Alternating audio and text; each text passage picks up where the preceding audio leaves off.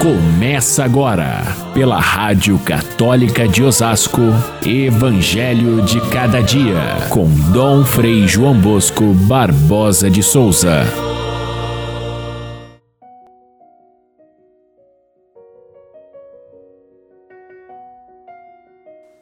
É inevitável que aconteçam escândalos, mas ai daquele que produz escândalos.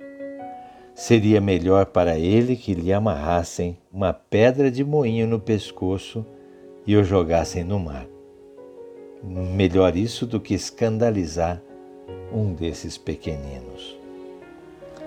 Caríssimos irmãos e irmãs, ouvintes do nosso Evangelho de cada dia, nós iniciamos a semana no capítulo 17 de São Lucas, que traz uma pequena coleção de ensinamentos de Jesus.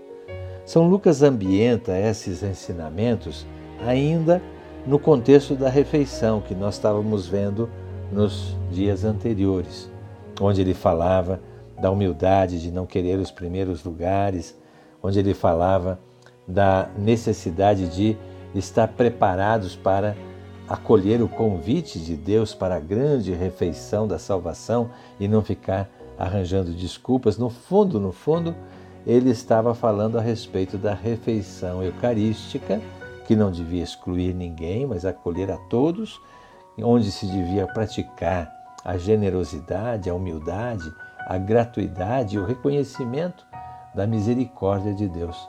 Ali na refeição ele falou da misericórdia divina contando três parábolas assim assombrosas sobre a misericórdia de Deus que caminhavam no sentido contrário da maneira de compreender dos fariseus, que era dura, castigadora, legalista e não admitia de forma nenhuma um Deus misericordioso. Jesus continua no tema da misericórdia ainda no final dessa refeição e São Lucas então ajunta essas passagens que talvez Jesus tenha dito em, em ocasiões diferentes, mas que cabe bem a gente colocar nesse final de viagem de Jesus, em que ele está chegando já em Jerusalém e ali está o, o, o cerne do seu ensinamento, a misericórdia divina, difícil de entrar na cabeça do fariseu e até mesmo difícil do discípulo de Cristo compreender, porque é algo que ultrapassa nossa, os nossos limites estreitos da compreensão de Deus que nós temos. E nós, muitas vezes, presos a imagens de Deus que recebemos do passado, não somos capazes de acolher aquela, aquela maneira como Jesus descreveu seu Pai, ele que era o maior conhecedor do Pai, imagem visível do Pai, ele próprio, o rosto da misericórdia do Pai. Vejamos quais são esses ensinamentos que estão no Evangelho de hoje. O mais importante deles é aquele que nós lemos é inevitável que aconteçam escândalos, mas ai de quem os produz, ai de quem escandaliza os pequeninos. De imediato nós pensamos na questão do escândalo sexual, do abuso sexual dos menores, já que Jesus fala dos pequeninos. Mas é bom que a gente alargue o, o, o contexto dessa, desse ensinamento, porque, em primeiro lugar, a palavra escândalo, é, antes de ser uma, um fato moralmente é, condenável, o escândalo é, é levar um irmão a pecar ou desviar o caminho da fé daquele que procura Deus. Esse é o maior escândalo. Entre os primeiros cristãos, como era comum haver escândalo no sentido de que alguém ficou com medo de enfrentar o martírio e deixou de lado a fé para conseguir salvar a própria vida. Esse era um escândalo.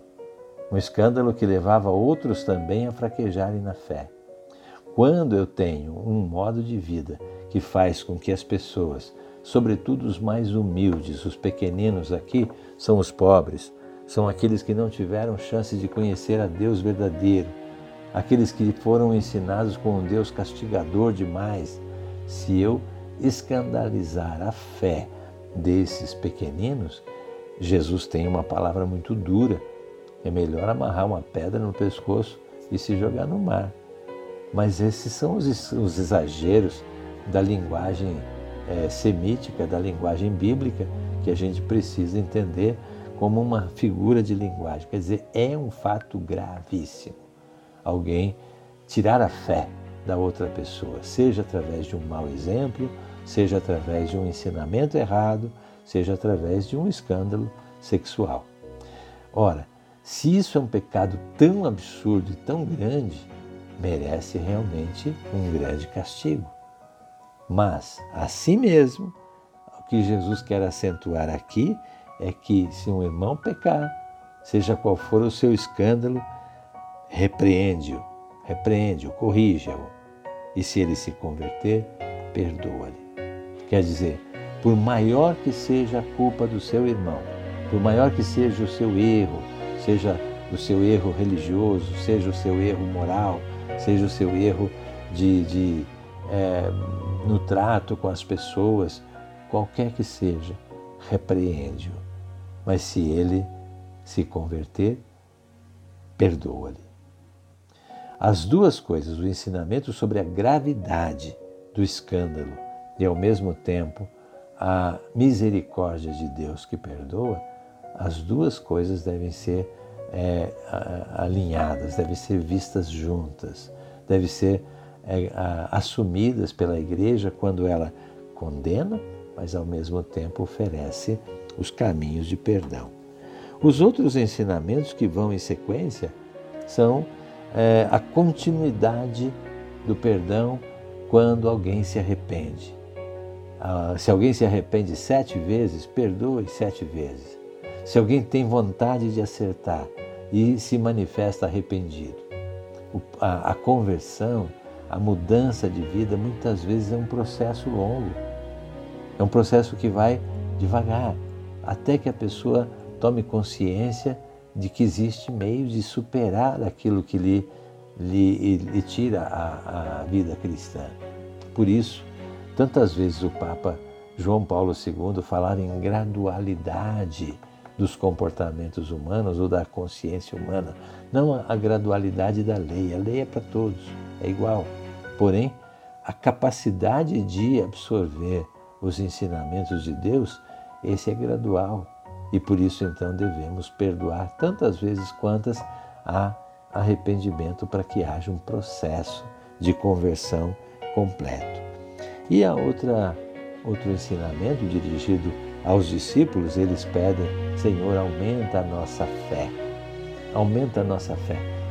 Esse, esse pedido o, os apóstolos já tinham feito em outras ocasiões, quando eles se encontram diante de uma proposta de Jesus que muitas vezes contraria inteiramente a sua visão da, da catequese que tiveram desde o início com os, com os mestres da lei.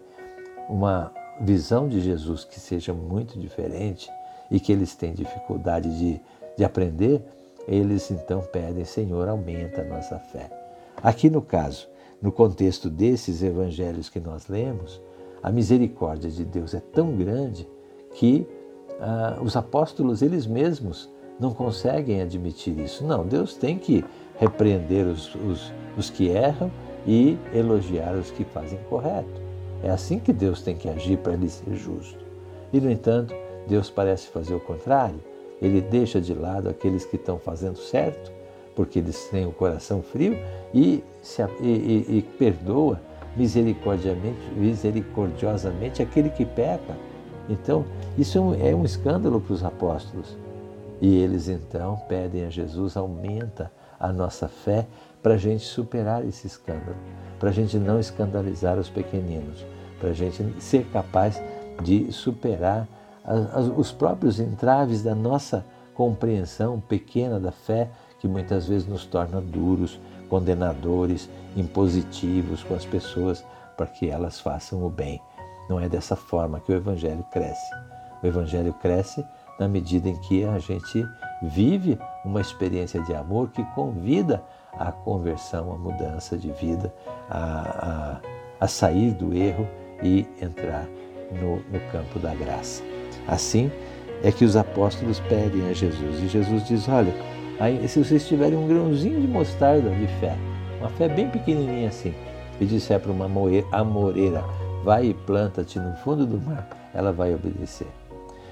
O outro absurdo de Jesus, né? Absurdo você encontrar uma, um pé de amora no fundo do mar. Ah, é absurdo? Pois bem, a misericórdia de Deus é mais absurda ainda, porque ele não deixa de perdoar ninguém. Fiquem todos com Deus. Até amanhã, se Deus quiser.